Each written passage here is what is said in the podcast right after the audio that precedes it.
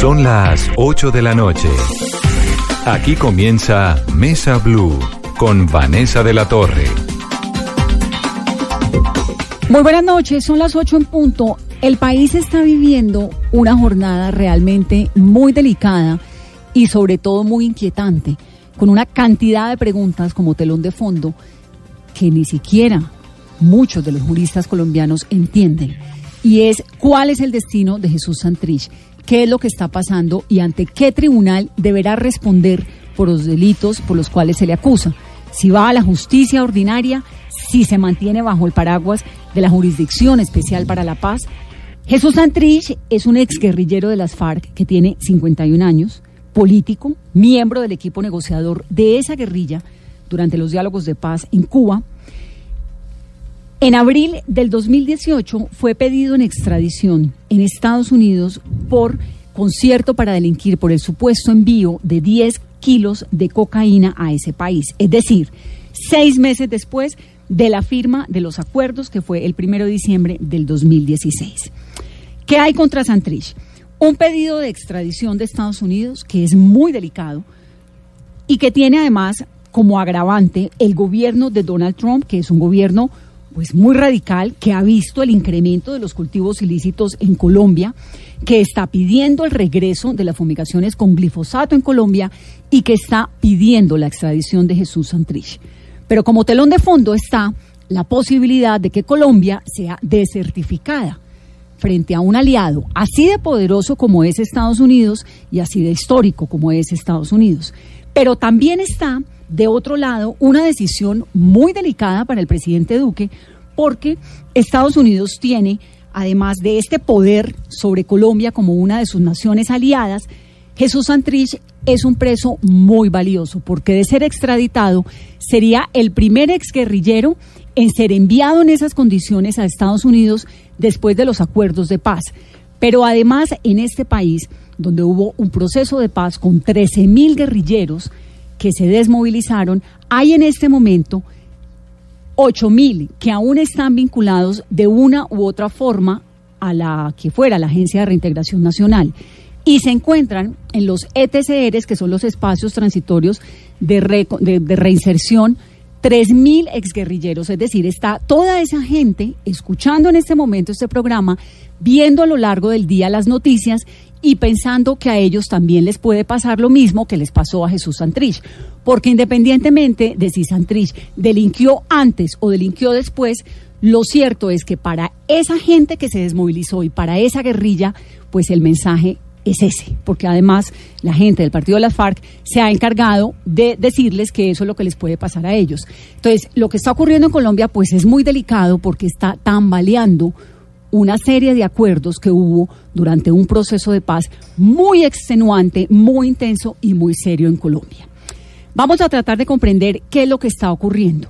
¿Ante qué tribunal debe rendir cuentas Santrich? Si ante la justicia ordinaria o si sigue en la Jurisdicción Especial para la Paz. Y sobre todo, ¿por qué la Fiscalía General de la Nación, bajo la batuta de Néstor Humberto Martínez, si tenía un video que probaba efectivamente el, acto delictivo de Santrich no lo dio a conocer antes? ¿Por qué la JEP dice que apenas lo conoce ahora? Es realmente pues un tema muy complejo. Tenemos unos invitados que nos van a tratar, a ayudar a tratar de comprender todo eso. Está Carolina conmigo, está también Elber Gutiérrez, que es el jefe, la cabeza del espectador, y me da mucho gusto tenerlo, Elber, el jefe de redacción del espectador, y también Ricardo Espina de Blue Radio. Bienvenidos.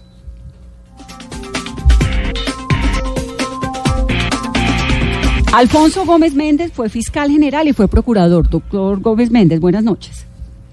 Eh, Vanessa, muy buenas noches. Un saludo para usted y desde luego para los, sus panelistas y para todos los oyentes. Dígame una cosa, usted hasta ahora, a las 8 y 4 minutos de la noche, ¿qué piensa? Pues bueno, pues tenemos como hacer unas dos o tres precisiones con miras a, a tratar de entender ese berenjenal que usted muy bien describía ahorita.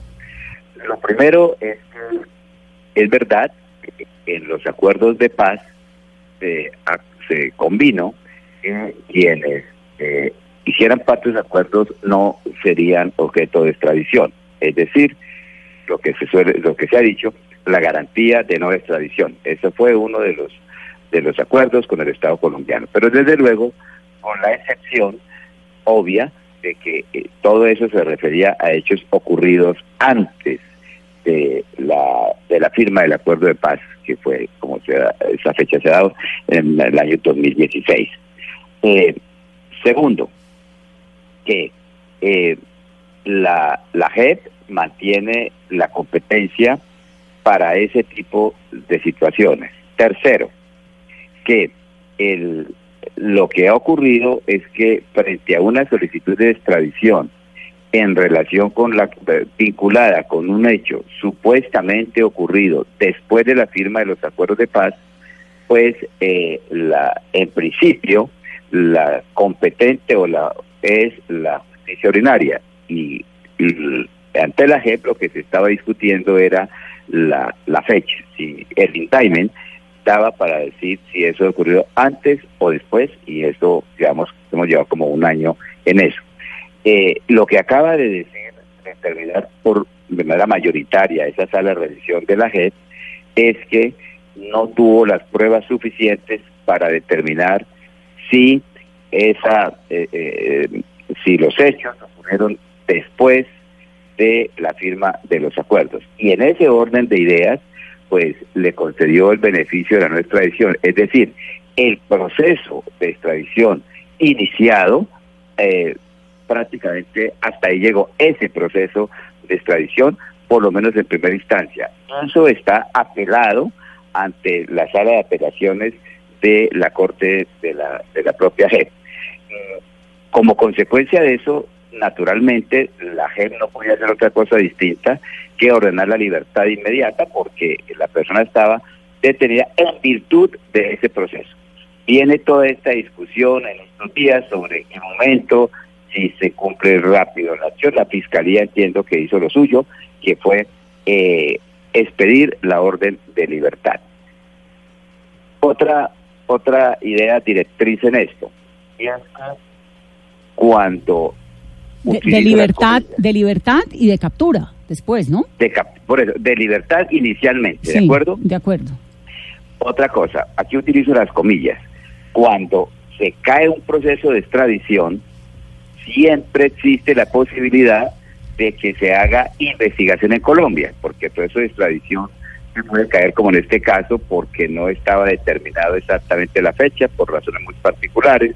En otros casos se puede caer por otra razón, pero muchas veces, eh, cuando eso le correspondía, por ejemplo, a la Sala Penal de la Corte Suprema, decía, no damos concepto favorable para la extradición, pero investigues el hecho en Colombia, que yo creo que lo que está ocurriendo en este caso. Si uno le da una mirada rápida a la decisión mayoritaria de la JEP, allí dice que se envíe copia a la justicia ordinaria. Lo que ha pasado hoy, entiendo, hasta donde puede uno eh, opinar sin tener todos los elementos, es que la Fiscalía consideró que habían elementos para iniciarle en Colombia, esto es al margen del proceso de extradición para que le quede claro a los oyentes, había, eh, había elementos para iniciarle un proceso por concierto para delinquir.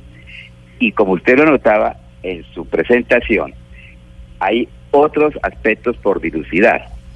Uno, eh, entiendo que la Fiscalía, como corresponde, obtuvo la autorización judicial para la emisión de la orden de captura, pero eso se debe legalizar ante un juez de control de garantías, cosa que debe hacer en estas horas, juez de garantías que puede avalarla o no avalarla. Si avala, hay todavía otra discusión, y es el, el competente para continuar la investigación. La discusión es si el señor Santrich a pesar de no ser, de no haberse posesionado, tiene o no el carácter de parlamentario. Si se le reconoce el carácter de parlamentario con el hecho de la elección, pues el proceso como tal debería surtirse ante la Corte Suprema de Justicia. ahí entra otro tribunal. que se tiene, es decir, ante la nueva sala de instrucción de la Corte Suprema de Justicia. Pero venga, vamos dilucidando una cosa, doctor Gómez Méndez. Cuando usted me dice que se cayó la extradición, ¿se cayó para siempre o hay posibilidad de que vuelva y con el se panorama cayó actual. por este, este proceso, se- cayó en la primera instancia, porque puede suceder que la, la sala de apelaciones acoja, por ejemplo, los salvamentos de votos de las dos magistradas eh, y revoque lo de la primera instancia, caso en el cual se mantendría ese proceso de extradición. Que en esa Cuando sala de apelaciones cayó, además está la doctora Patricia Linares, ¿no? Y tienen el que es la y tienen exacto de la JEP y tienen como Y- prueba y es- el video nuevo que no se conocía antes. Sí, que es, que es una cosa, como usted mismo lo decía, un poco curiosa, que de- de dónde salió ese video, por qué salió ese momento. Bueno, me imagino que la fiscalía tiene explicación para eso, pero, pero hacia afuera sí produce una cierta duda eh, esa aparición ahora de ese video, pero la video que por lo demás no puede ser analizado en segunda instancia, porque la sala de apelaciones se va a pronunciar sobre lo que había en ese momento. Entonces, pero hay una decisión pendiente a propósito de la pregunta que me hace Ah, pero un para momento. decidir si se cayó o no se cayó. Eso Entonces, eso hay que esperar. eso nos da un componente distinto, porque yo pensaba, y tal vez ahí está la duda, y es que el nuevo video entraba como un componente de prueba ante la sala de apelaciones de la JEP. ¿No entra? No entra por una sencilla razón, porque en, el- en todas las normas de procedimiento, cuando hay un superior que se que tiene que estudiar un recurso sobre una decisión, analiza los elementos que tuvo el funcionario para dictar la decisión, para emitir la decisión. Los las pruebas siguientes no se analizan por esa instancia, en la instancia de la apelación.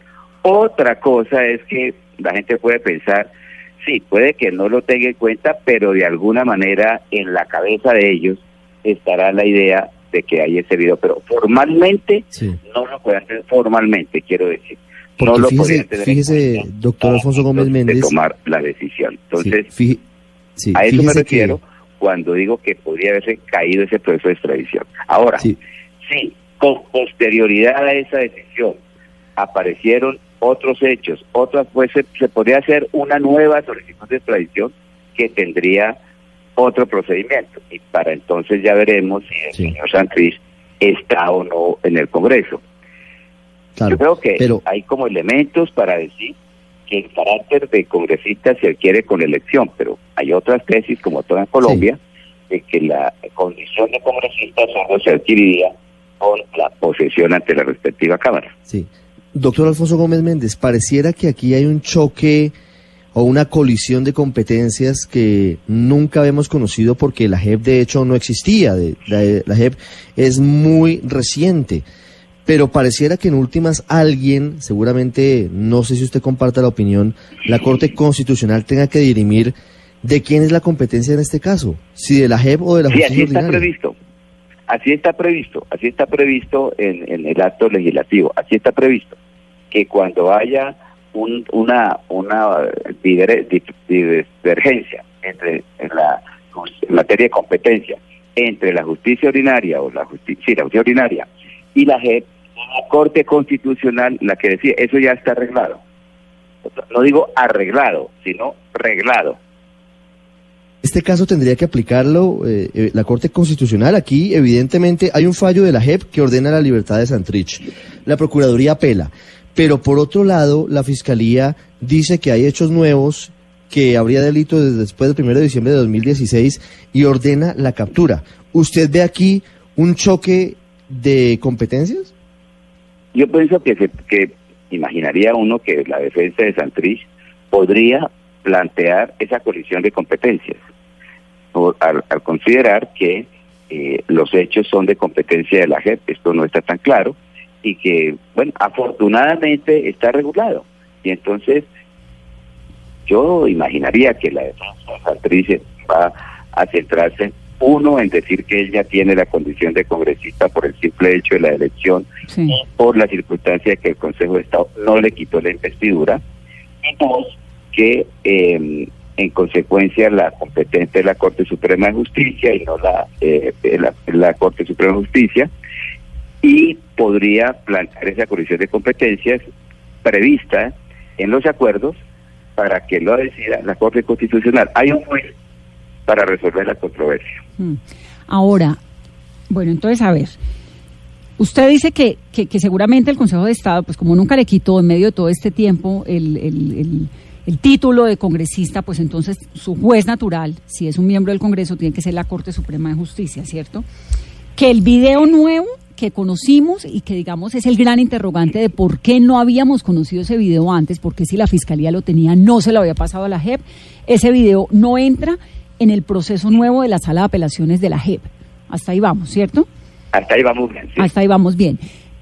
Él sigue siendo, a pesar de que a estas alturas no sepamos si su delito fue antes o después de la firma del proceso de paz, sigue siendo su tribunal al resultar de todo este proceso de paz, sigue siendo la JEP o pasa a la justicia ordinaria si no se va a la Corte Suprema?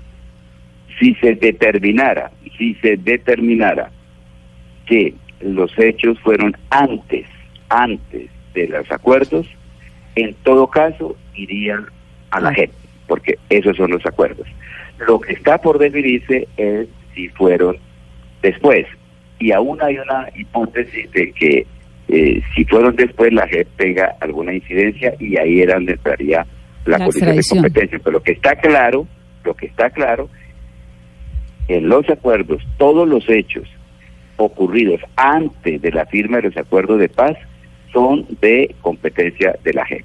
Entonces, él, sí o sí, su tribunal es la JEP. Si no es la JEP, es la Corte Suprema de Justicia en su condición de Parlamento. La Corte Suprema de Justicia, cuando se le reconozca el carácter de parlamentario, como digo, ahí esa jurídica.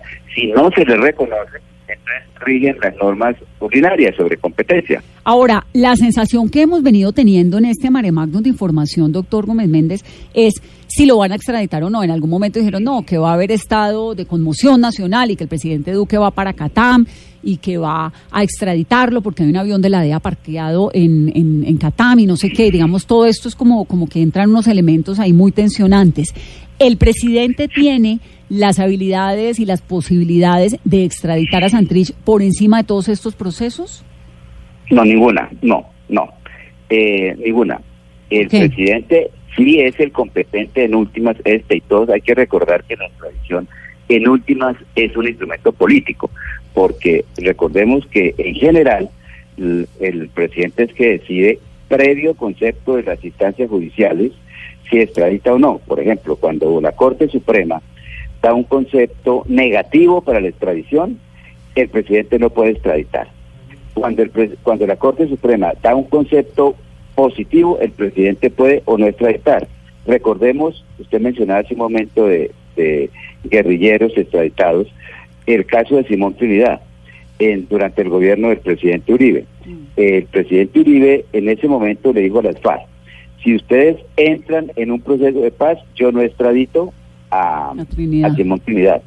Pero como no entraron en un proceso de paz, entonces el presidente decidió extraditarlos. Esa es una decisión eh, política, pero decisión política que tiene que estar precedida, perdón, de una intervención judicial. Sí, pero también extraditó a los paramilitares después de un proceso de paz cuando estaban eh, detenidos en febrero del 2008. Sí, sí, febrero, marzo pero, pero, pero había habido solicitudes y había habido solicitudes y había habido conceptos. Lo que pasa es que estaban precisamente en suspenso. Y entonces el presidente, en ejercicio de su atribución omnímoda, eh, decidió extradito o no extradito y ahí decidió extraditar. Pero lo que no está previsto es que un presidente extradite a un colombiano o a cualquier ciudadano sin que haya un proceso judicial previo.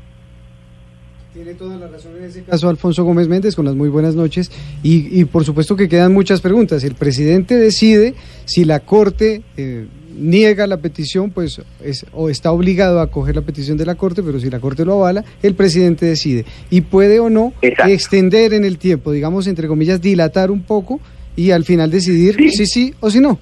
Eso es. Sí, lo doy, un ejemplo, le doy un ejemplo. Yo como ministro de Justicia autoricé con, de manera condicionada sí. la extradición de don Mario. Ah, sí, señor. Eh, durante el gobierno anterior. Sí, sí, sí. Y dijimos, eh, esta extradición se supedita a que él eh, diga la verdad o a que eh, contribuya en sus procesos. Entiendo que como no, porque él se ha comprometido a eso, y como no se comprometió a eso, pues después se, se hizo efectiva la extradición. Y eso ha ocurrido eh, en causas anteriores. Siempre el presidente de la República mediando la autorización, pues el proceso judicial es el que en últimas dice, mire, ha sido siempre así. Durante el gobierno de Belisario Betancourt, cuando comenzó a aplicarse el tratado de extradición que estaba vigente, las primeras resoluciones que firmó el gobierno de Betancourt fueron negando las extradiciones previo concepto favorable de la Sala Penal de la Corte Suprema de Justicia, en ese momento, con el argumento de la soberanía nacional. Esto ya es conocido lo que pasó después, que a raíz del asesinato de Rodrigo Lara, el ministro de Justicia, Betancourt en la capital de Neiva, en la catedral de Neiva, perdón, dice frente al cadáver de Rodrigo Lara que varía su posición y que comienza a aplicar la extradición. En este caso, doctor Gómez Méndez, todavía no hay concepto de la Corte Suprema. Hoy hubo rumores, hubo de todo tipo de especulaciones en el sentido que comentaba Vanessa, de que venía una conmoción interior y que el presidente iba a subir a el señor Santrich a un avión de la DEA y que se iba directamente a la corte en Brooklyn. ¿Eso materialmente hoy es imposible? ¿No podría hacerlo el presidente de la República? Sí, eso es imposible. Eh, yo no creo, es más, como usted lo dice, es un rumor. Yo no creo que eso sería pasado por la cabeza del presidente de decretar la conmoción interior, entre otras cosas, porque toda la historia de la conmoción interior eh, estaba sobre la base de que de que tiene que ser hechos sobrevinientes. No se puede decretar una conmoción interior con base en una decisión judicial. Yo no creo que eso pueda estar en, en la cabeza del, del presidente. El antecedente que se quiso mencionar durante el gobierno de Barco fue distinto, y es que a raíz de que la Corte Suprema de Justicia, una Corte Suprema de Justicia amedrentada en 1986, decretó la inconstitucionalidad perdón, del Tratado de Extradición, el presidente Barco dictó, un, yo era el procurador en ese momento, dictó un decreto de estado de sitio para eh, aplicar la extradición por vía administrativa, pero era de carácter general, no era en relación con una persona. Si es tan inviable o tan imposible la extradición, ¿por qué Estados Unidos la está pidiendo de la forma tan contundente en que la está pidiendo? Es que ayer enviaron un comunicado y como telón de fondo pues está la desertificación, como esta insistencia del gobierno Trump. ¿Por qué? ¿Eso es, eso es qué? ¿Qué lectura le da usted? Eh, ¿Usted se refiere, Vanessa, como al rumor?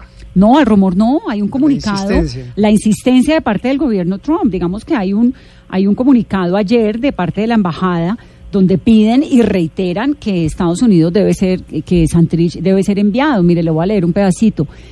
El gobierno de Estados Unidos toma nota de la decisión de la JEP de negar la extradición de Ceusius Pausias Hernández Solarte.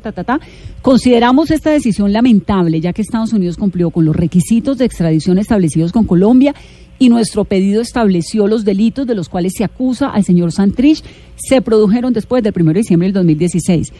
El gobierno de Estados Unidos entiende que existe un proceso de apelación sobre la decisión de la JEP. Como Estado requeriente de la extradición, Estados Unidos considera que una apelación es esencial y urgente. Por dicho, y, concluyen diciendo, la embajada subraya la importancia y lo esencial de la relación de extradición entre Colombia y Estados Unidos que ha promovido los intereses de la justicia en ambas naciones durante décadas. Este comunicado es de ayer y es el más reciente que se conoce de Estados Unidos, pero digamos uno lo que sí ve es una insistencia desde Washington para que Santrich sea extraditado. Mi pregunta es, ah. Si dentro, dentro de la independencia judicial que hay en Colombia, pues porque este, esto es una democracia, como usted nos explica, doctor Gómez Méndez, es tan inviable o tan improcedente la extradición o la decisión de la extradición de Santrich ¿Por qué Estados Unidos insiste tanto? No, pues Estados Unidos siempre ha, insistido que la extradición es uno de los mecanismos, hay dudas sobre eso, pero ellos han insistido que es uno de los mecanismos eficaces en la en la en la lucha contra la contra el narcotráfico. Y sí es explicable desde el punto de vista de la posición de ellos, pero siempre eh, eh, y Colombia ha sido ha cooperado, es decir, mm, Imagínense, yo eh, mientras hablábamos estaba recordando la cantidad de extradiciones o capturas con, con fines de extradición que yo firmé como fiscal general y las extradiciones que firmé como ministro y, mis antecesores lo mismo en ambos en ambas entidades. De verdad que Colombia en eso mm, eh, ha extraditado, yo diría, miles, miles de colombianos. ¿Esta insistencia ahora es una intervención en asuntos de Colombia? No, es una posición de ellos que, que el gobierno colombiano debe responder con los instrumentos del ordenamiento jurídico. Sí, estamos comprometidos.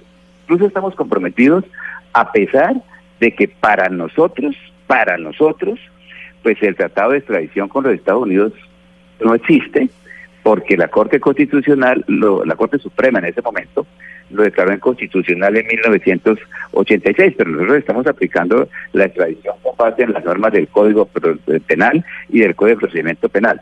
Pero eh, lo hacemos sí dentro del ordenamiento jurídico, si, hay, si el ordenamiento nos permite, lo hacemos. Pero si, por ejemplo, hay una solicitud, hay, hay un concepto eh, negativo de una extradición, eh, por más que se lo pidan al presidente los Estados Unidos o Francia o Rusia o el país que sea, el presidente no puede hacer otra cosa distinta a negarlo con base en el reglamento jurídico colombiano. Así tenga toda la voluntad o la intención de hacerlo. Eh, ahora, doctor Gómez Méndez, ¿cuán tortuoso ha sido ese proceso y ese trámite y la historia de la extradición en Colombia? Recordaba usted hace un instante que durante el gobierno de Barco se cayó en el 86, se cayó después de tres años de demandas, ¿no? Y se cae básicamente porque no había sido firmada el tratado por el presidente de la República. Es esa la razón. Y Barco intenta subsanar y días después él mismo la firma. Pero, pero es una historia de problemas la extradición, ¿no? Es dramático y es trágico. No sé si usted leyó un ensayo que yo hice para la revista Semana hace mm, unos días, en donde contaba esta historia de cómo nosotros, mire, en el año 84, después de la muerte de Rodrigo Lara, cuando hay la reunión del barrio en Panamá, que el procurador de la época, Carlos Jiménez, aparentemente con el, la autorización del presidente, va a Panamá, los narcos lo que eh, eh, ofrecían entregarse, eh, entregar las rutas, todo a condición de que no los extraditaran. Era lo único que pedían. Además, hacían una propuesta absurda de que ellos pagaban la deuda externa de Colombia.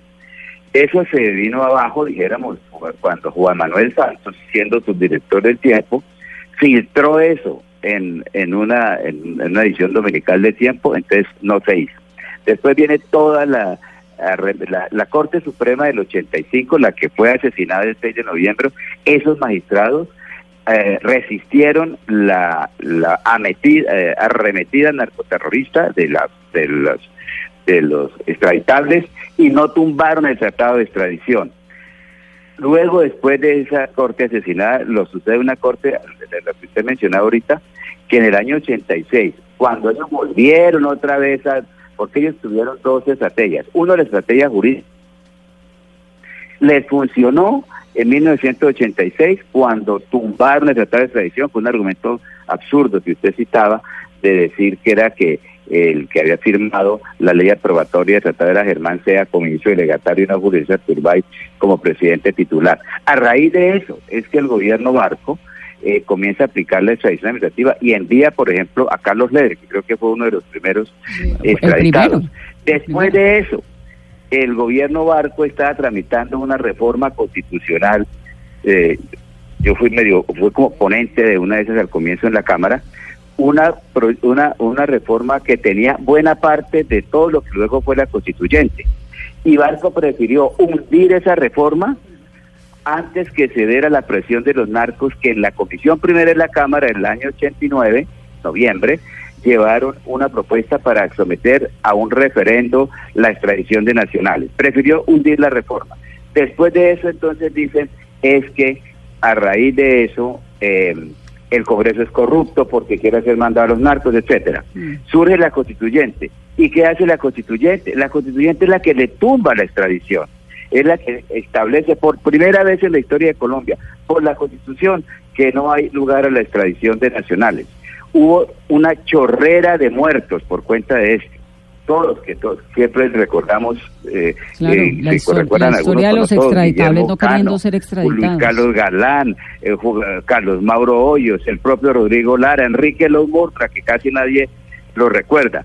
Y después de eso, durante la administración Gaviria, en enero del 91, se, estando secuestrados eh, algunos periodistas, se suspende por decreto de estado de sitio la extradición. Y luego la constituyente eh, la elimina en el libro de, Gabo, noticia de un secuestro, está contado literariamente como Pablo Escobar se entrega cuando le llevan el artículo 35 de la Constitución que suprimía la extradición. Yo por eso muchas veces he dicho que si los narcos hubieran pensado que en un eventual gobierno de Galán iban a tener lo que tuvieron en ese en el gobierno de Gaviria que pasó de la confrontación de la negociación, es decir, la no extradición y la cárcel de la catedral, probablemente hoy el expresidente sería Luis Carlos Galán. Sí. Pues doctor Gómez Méndez, le agradecemos un montón ayudarnos a comprender todo esto tan complejo. Muchas gracias, muchas gracias. Muchas gracias a usted. Ese argumento de la, del Tratado de No Extradición, acuérdese, Elbert, que fue el que sacaron a relucir los uribistas a propósito de Andrés Felipe Arias. Por supuesto. Y la verdad, pues no hay un tratado de extradición, que es increíble, pero pues igual extraditan gente por una decisión ejecutiva, de presidente a presidente, y listo, firme y chao. Es administrativo. El presidente Uribe extraditó más de 1.100 colombianos, ¿no? Entre ellos los que usted citaba, los 14 grandes jefes paramilitares en mayo de 2008. En noviembre, en, en un agosto, en un febrero del 2008 Recuerdo cuando nos levantamos a las 5 de la mañana y en Washington iba un avión rumbo a la capital estadounidense con 11 ex jefes paramilitares extraditados post acuerdo de paz con ellos. Está pasando de todo, ¿no, Ricardo? Sí, pero, pero fíjese que ah, para acotar sobre esto, ha cambiado y Elber también nos puede ayudar un poquito con la memoria lo que pasaba con la extradición en otros tiempos, incluyendo ese que usted recuerda en mayo de 2008, Vanessa, con Salvatore Mancuso, con Don Berna y demás. Don Berna, el Tuzo, los hermanos Giraldo, Nodier Giraldo, Hernán Giraldo Serna. ¿Cómo funcionaba el eh, tema? La corte prácticamente era notaria. La corte recibía el documento, revisaba que las formas funcionaran, estuvieran bien, no iba al fondo nunca del proceso y casi que se daba por descontado que todo lo que llegaba a la Corte de extradiciones era avalado y luego eso iba al escritorio del presidente de la República. Eso cambió luego de las extradiciones de Mancuso y compañía, porque en Colombia, dijo la Corte, la verdad para las víctimas y la reparación de las víctimas de los paramilitares quedó truncada por la extradición.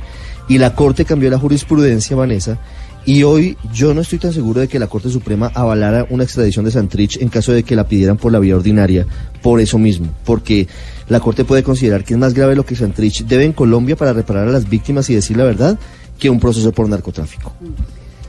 Pero además, porque es que el valor de Santrich Vamos, eso yo creo que, que, también uno tiene que ver las cosas con un poquito de contexto y de realidad. La verdad es que Jesús Santrich, por más que sea guerrillero, por más que haya delinquido, por lo que sea, tiene una connotación supremamente delicada dentro de un proceso de paz.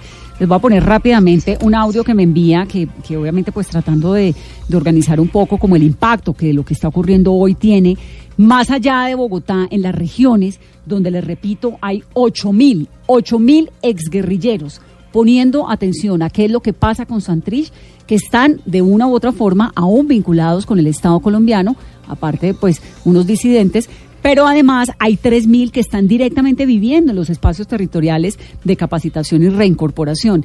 Esto me dijo hace unos momentos uno de los excomandantes que vive en uno de esos ETCR sobre lo que está ocurriendo.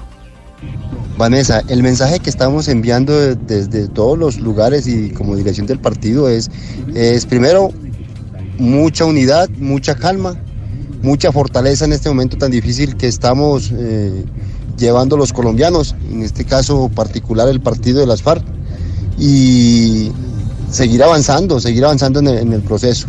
Eh, y a la espera de, de las orientaciones de la dirección política de nuestro partido. Estamos en esa, en esa espera. Es mucha preocupación, sí, por lo que se está presentando, pero con mucha calma, con mucha prudencia.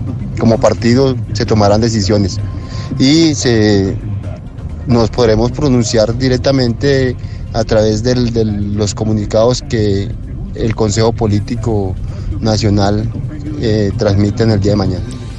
Se están reuniendo aquí en Bogotá muchos de esos excomandantes de los diferentes frentes de las FARC. Ese que están escuchando ustedes es de uno de los frentes del norte de la guerrilla. Y también está reunido el presidente Duque con su gabinete.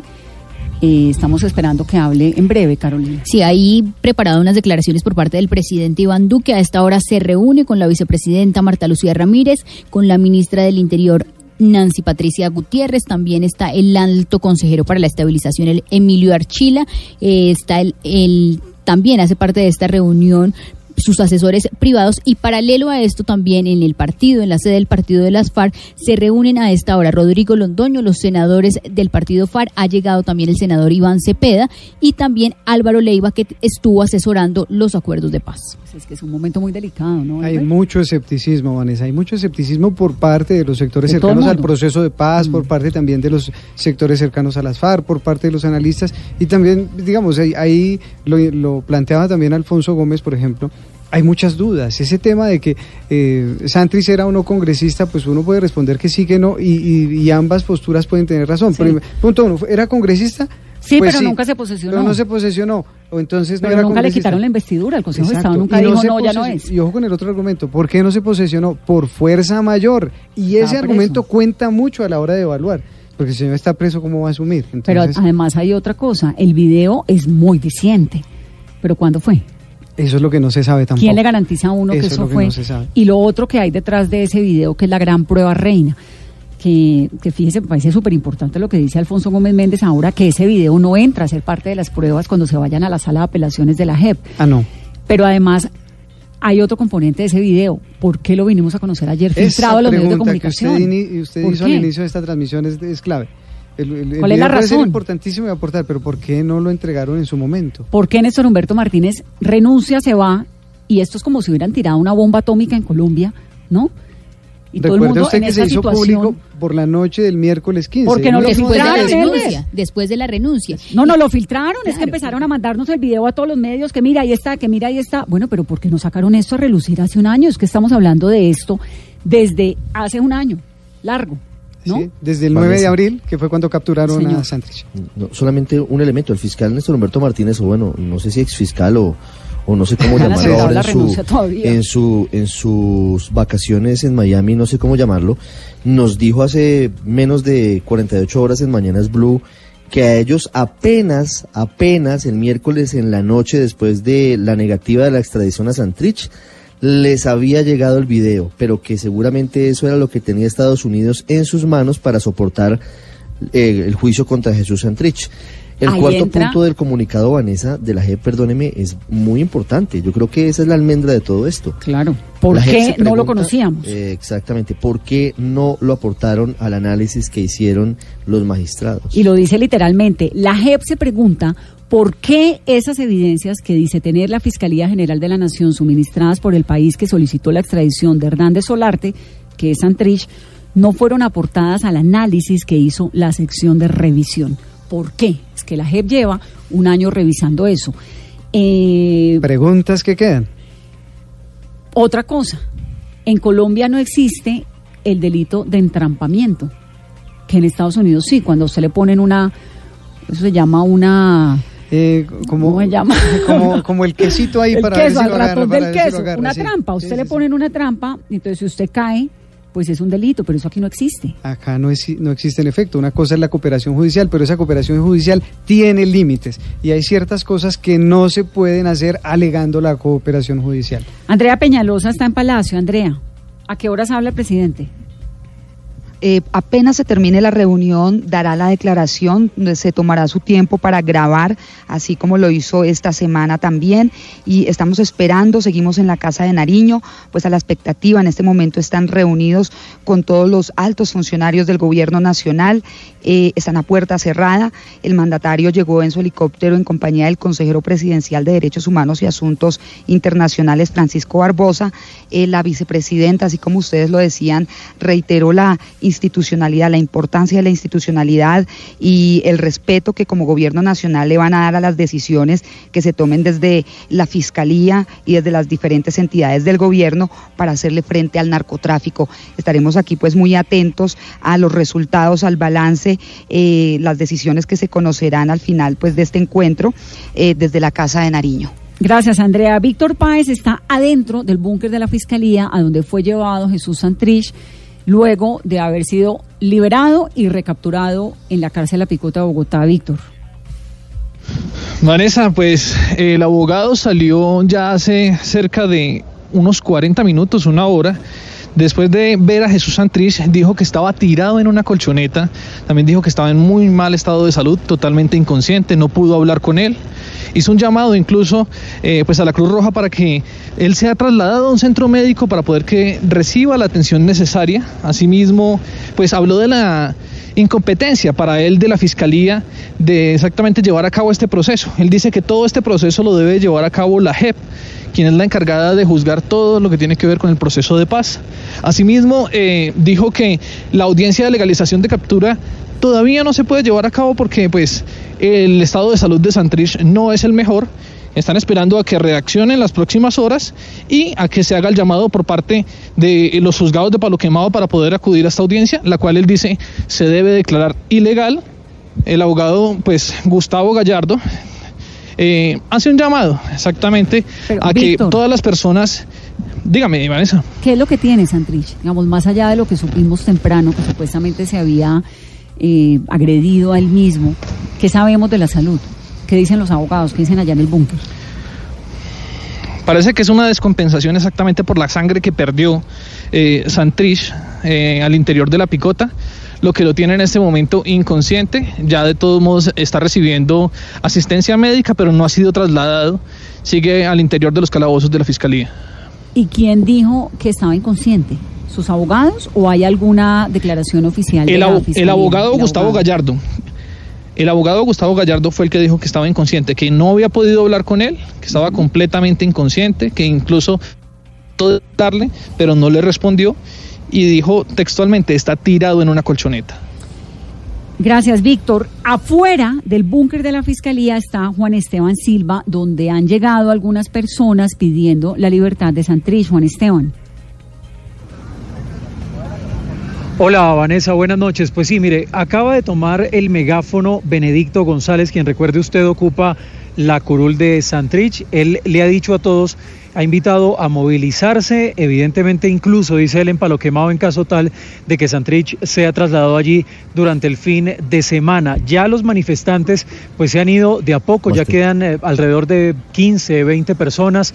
Efectivamente se hizo una velatón, ya las velas pues se apagaron con el frío de la noche en Bogotá. Pero Vanessa, acabamos de hablar con Gustavo Gallardo, él es el, uno de los abogados de Jesús Santrich y lo que, nos, lo que nos ha dicho es que sí, la salud, el estado de salud de Santrich es muy delicado, pero lo que se ha hecho es una petición directamente a la Fiscalía, a la fiscal del caso, pero también a Naciones Unidas. Esto para que se dé el traslado de Jesús Santrich. Miembros del CTI se acaban de acercar al abogado y le han dicho que debe acercarse a firmar otros documentos. Esto de récord, nos decía él, pues evidentemente es lo que más lo tiene bajo tensión, porque mientras Santrich, como decíamos ahorita, sigue tirado en una colchoneta, evidentemente no se da este traslado a un centro hospitalario. Escuchemos lo que nos dijo el abogado de Santrich, Gustavo Gallardo.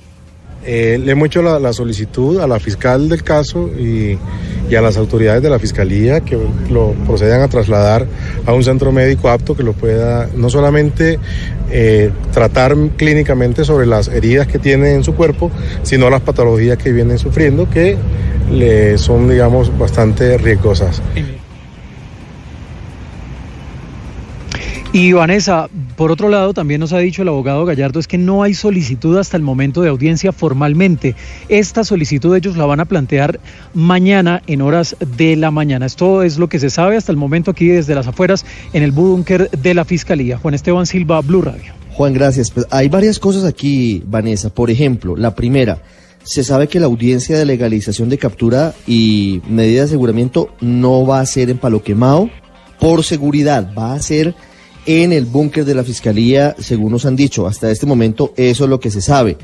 Lo segundo es que recuerde que Santrich está también muy débil porque desde hace más de un mes decidió que solamente recibía alimentos enlatados porque temía ser envenenado. Esto tiene todos los elementos de una novela. Es impresionante hasta dónde hemos llegado con este caso de Jesús Santrich. Bueno, y él dijo también, lo de la legalización tiene 36 horas. Lo que no me queda muy claro es si esas 36 horas son desde el momento en que es capturado o desde el momento en que entra al búnker. No, desde el momento de la captura. La captura, o sea, eso es a las 3 y, 30 y, 3 y 40 de la tarde, más o menos. Desde esa hora, tienen tiempo suficiente, pero si él está inconsciente y es tan grave la situación como dice el abogado, pues tendrían que trasladarlo, pensaría uno, a, a una clínica. Y hemos visto casos en los que las audiencias terminan haciéndose en clínicas. Sí, en y él se quejó casos. mucho, de hecho nos envió muchas notas, porque aquí en Mesa Bloom hicimos muchas maromas para poderle hacer una entrevista, lo logramos, y una vez sale la entrevista, nos envió un montón de notas, su abogado, el mismo Santrich, diciendo que le habían... Le habían suspendido, la comida, porque la comida a él, a la se la llevaba la ONU. Entonces se la suspendieron por unos días, luego vuelve y solamente recibe los enlatados, como decía Ricardo. Y hay precisamente solo dos notas pequeñas a raíz del informe de Juan Esteban. La primera, en efecto, Santrich no es la primera vez que eh, se niega a recibir alimentos. Recordemos que también ha hecho huelgas de hambre cuando considera que están vulnerados sus derechos o los de algunos de sus excompañeros de combate cuando era guerrillero de las FARC. Y la segunda, ¿a dónde nos ha llevado este caso? Fíjese que nos decía Juan Esteban, están convocando a la gente a movilizarse y a manifestarse. ¿Y qué hizo el fiscal cuando renunció Néstor Humberto? Invitó a la gente a movilizarse en contra. ¿Y qué todos- dijo Álvaro Uribe hace unos momentos en su cuenta de Twitter? No, acaba de trinar y desde esta mañana que fue una de las noticias porque él decía que confiaba que el presidente Iván Duque iba a extraditar a Jesús Santrich. Pero el trino más reciente es gracias presidente Iván Duque, gracias fiscal Néstor Humberto, gracias autoridades de Colombia. Pastor Alape es uno de los exguerrilleros de las FARC, muy conocido, también estuvo involucrado de todas las formas posibles en ese proceso de paz. Pastor, buenas noches. Buenas noches, un saludo para usted y, y los oyentes. Pastor, usted se ha recorrido muchísimo los ETCRs, ha estado con la gente, va, habla. Yo quisiera saber, digamos, más allá ahorita que le preguntemos cómo ve la situación y cómo está Santrich, si es que sabe algo de la salud de él, cómo se está percibiendo esto en los 8.000 guerrilleros que todavía están en el, en el Estado colombiano. Hay más de 11.000 exguerrilleros ubicados en ETCRs y en lo que hemos llamado las nuevas áreas de reincorporación rurales y urbanas. Eh, y lo que nos han manifestado toda esta tarde, después de que he conocido los últimos hechos, es una incertidumbre total, una preocupación, eh, dado que lo que se afecta aquí profundamente es la seguridad jurídica. Y sobre todo una preocupación en que nosotros entramos a eh, asumir la normatividad vigente, la constitucionalidad y encontramos que sectores mm, eh, que debiesen defender esa constitucionalidad hoy empiezan a atacarla. Pastor, Esa es la preocupación que se manifiesta en el colectivo, en los espacios territoriales y en las nuevas áreas de reincorporación. Pastor, ¿y cuál es esta primera evaluación que ustedes han hecho? Ya llevan varias horas reunidos con Rodrigo Londoño y todos los senadores del partido. ¿Qué está pasando? ¿Qué van a hacer? Estamos eh, convocando a la comunidad internacional, a los garantes, a Naciones Unidas y a toda la comunidad internacional, las, organizaciones de víctimas, para poder cerrar la pelea en la defensa de la democracia, en la profundización de la democracia, que es defender el acuerdo de paz, evitar que sectores, diríamos, con mucho poder pero minoritarios, eh, sigan atacando el proceso de paz a partir de mm, eh, desmontar, que es lo que vemos aquí, una de las instancias establecidas para el cierre judicial de- del conflicto. Eh, vemos aquí que lo que se busca es la impunidad de sectores políticos o de personas vinculadas a eh, el Estado que han tenido eh, situaciones de, de penales pendientes. Y eso es lo que nos, diríamos, estamos evaluando y eh, llamando a la gente a que mantengamos la unidad, que mantengamos la fe en el pueblo colombiano que nos ha manifestado respaldo permanente. Creemos que las mayorías tienen la razón y que, diríamos, el Estado de Derecho se va a mantener y se va a poder profundizar en cuanto a apertura de democracia. Sí. Pastor, siempre se dijo que el futuro de Jesús Santrich marcaría un poco la senda de esas cerca de 11.000 personas de las que usted nos habla, porque estaban todos esperando cómo operaba el Estado y de qué manera se respetaban o no se respetaban los acuerdos de paz.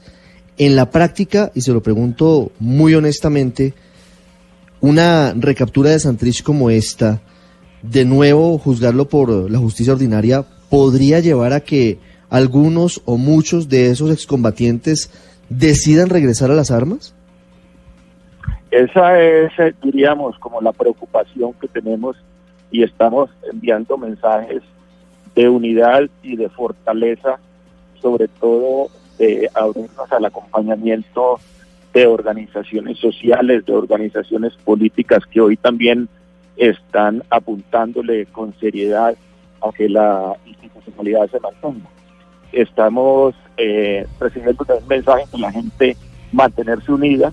Hay la preocupación, nos están recomendando que si esto se inicia con Santrich eh, de esta manera, eh, Pilen, que fue tratado hoy, que prácticamente no fue liberado, que se cumple, se incumplieron toda la normatividad en el sentido de que hay una orden judicial de su libertad, después una de las corpus, corpus y todo esto, pues lo que nos dicen es, eh, ojo, que ya a ustedes también pueden entrar a recogerlos a partir de experiencias pasadas con el, el, gobierno del expresidente Uribe. Pastor, usted usted eh, sabe de cuándo usted sabe de cuándo es ese video que conocimos ayer.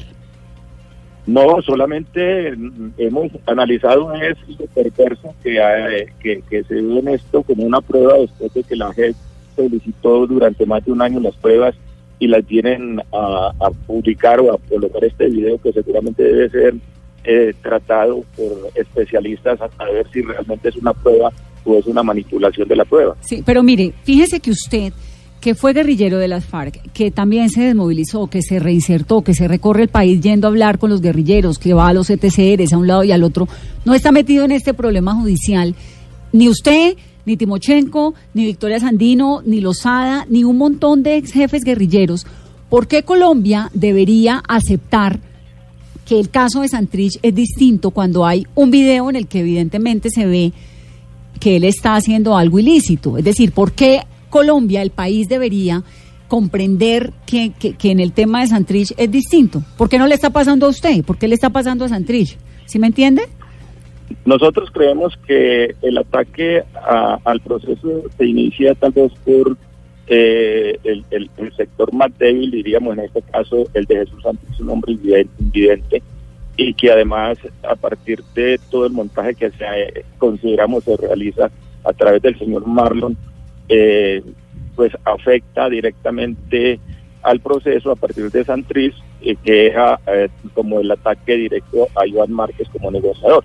Eso es como lo que partimos en el análisis a partir de toda la historia que conocemos, el caso de los montajes que le hicieron a Sonia, los montajes que le hicieron a eh, Simón Trinidad, condenado, diríamos injustamente, después de que pasó en dos ocasiones y no habían podido condenarlo por el narcotráfico. Entonces, nosotros creemos aquí que es el ataque sostenido contra el proceso de paz.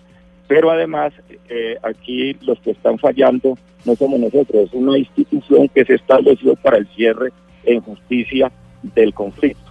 Y son eh, esa jurisdicción quien ha eh, fallado diciendo que las pruebas pues no eran suficientes para entrar a condenar a, Jesús Santriz. Pastor, con la Lo que estamos solicitando además es eh, que se le permita eh, el, el, el, derecho al debido proceso del compañero. Mm. Pastor, con la situación de Jesús Santrich, ¿es casi imposible e inviable una reaparición de Iván Márquez? ¿Y del Paisa? Pues es muy complicado. Si los mensajes que hemos enviado y tal vez en el día de, ayer o antes de ayer eh, ellos enviaron un comunicado de, satisfacción por la, el fallo de la Corte y pues eso nos permitió a nosotros hacerle un llamado también que pues era hora de que pudiéramos a, diríamos, a desarrollar sus acciones de manera pública y no mantenerse, eh, diríamos, en la reserva. Pues vamos entonces a estar muy pendientes, Pastor Alape, de cómo va evolucionando esto. Ustedes también tienen sus reuniones, el gobierno tiene sus reuniones por otro lado. Creo que muchas gracias, Pastor. Sí, mañana, mañana nos vamos a reunir todos los eh, comparecientes a la FED eh, para mm, analizar la situación que se está presentando y de alguna manera reafirmar nuestro compromiso con esta jurisdicción y sobre todo con la defensa del Estado de Derecho. ¿Usted le están pidiendo o le han pedido alguna cita al presidente Duque?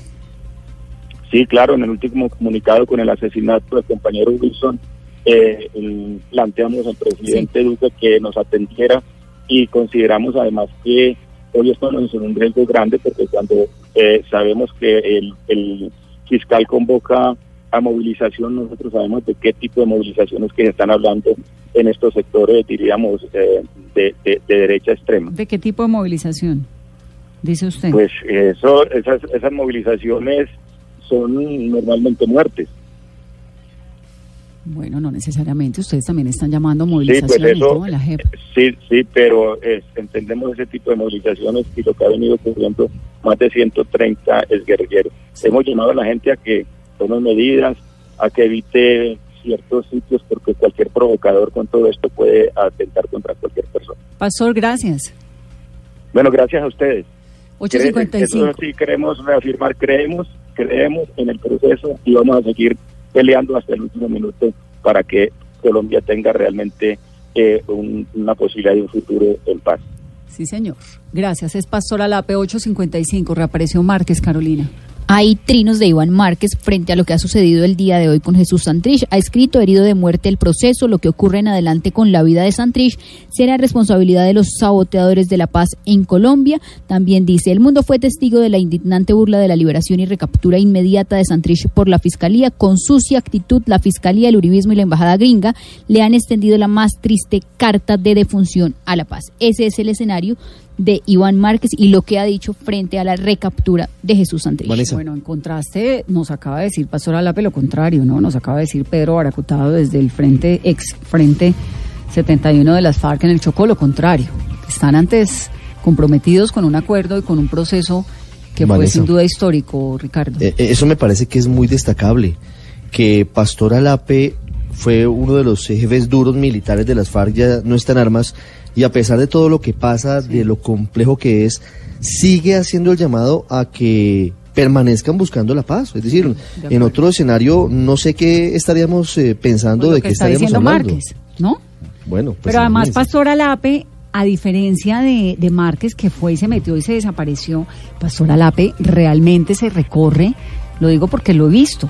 Es decir, eh, tuve eh, con ocasión de un reportaje que estaba haciendo hace tres semanas, coincidí con él en una visita a un ETCR hablando con la gente del gobierno francés, hablando con miembros de las Naciones Unidas, hablando con los exguerrilleros que cuando llega a esos ETCRs lo abordan a preguntarle qué está pasando, porque es que lo de Santrich, y creo que en eso hay que entenderlo con toda la dimensión que significa, lo de Santrich envía un mensaje que puede que no sea el mensaje adecuado, ni el acertado, ni el correcto, pero les envía un mensaje de a usted le puede pasar eso. y claro, son ocho mil personas con las armas allí en la puerta de la casa.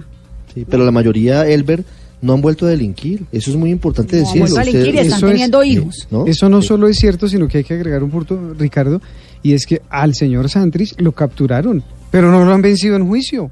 Esto empieza. Ojo que hemos dicho, el caso ante la JEP un va en un camino y, y ese camino ya le dijeron en primera instancia que no se va extraditado, pero todavía queda una apelación.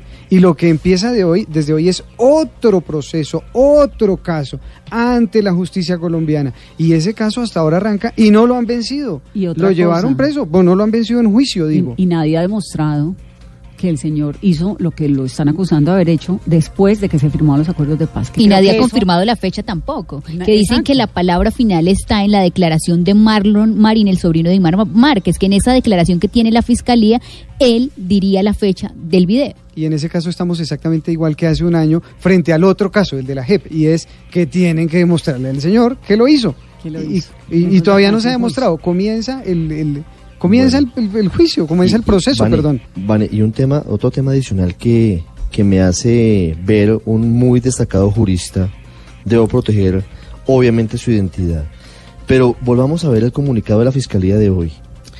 El tercer punto de la Fiscalía dice hoy, como producto de la cooperación judicial internacional, Sí, señor. en las últimas horas se han incorporado nuevas evidencias y elementos de prueba que dan cuenta con claridad de las circunstancias de modo, tiempo y lugar de las presuntas conductas del concierto para delinquir con fines de narcotráfico atribuidas a Hernández Solarte, a Santrich, y hablan de Marlon Marín. Me pregunta esa persona y yo no sé responderle, Elber, Carolina y Vanessa y oyentes. ¿Por qué esa colaboración armónica entre las justicias de Colombia y Estados Unidos funciona tan rápido con la Fiscalía y no funcionó con la JEP porque nunca le mandaron esas mismas pruebas? No, pero es distinto, porque es que nunca en la historia de la extradición en Estados Unidos, cuando hay un pedido de extradición, mandan la acusación, porque entonces eso es como decirle a usted, mire, yo tengo contra usted estas pruebas, a ver en juicio cómo se vence. En eso hay un elemento muy importante.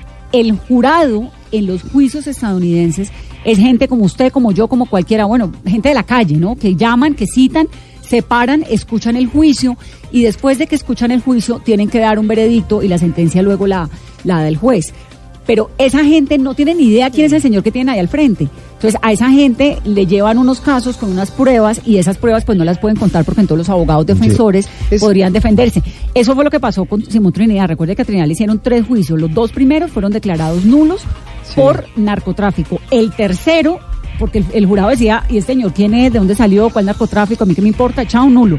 Y el tercero, ya cuando le metieron el componente del secuestro de los estadounidenses, de Mar González, Keith Stansel y... y, Y Keren Spre- y- eh, ¿cómo se Eh, llamaba?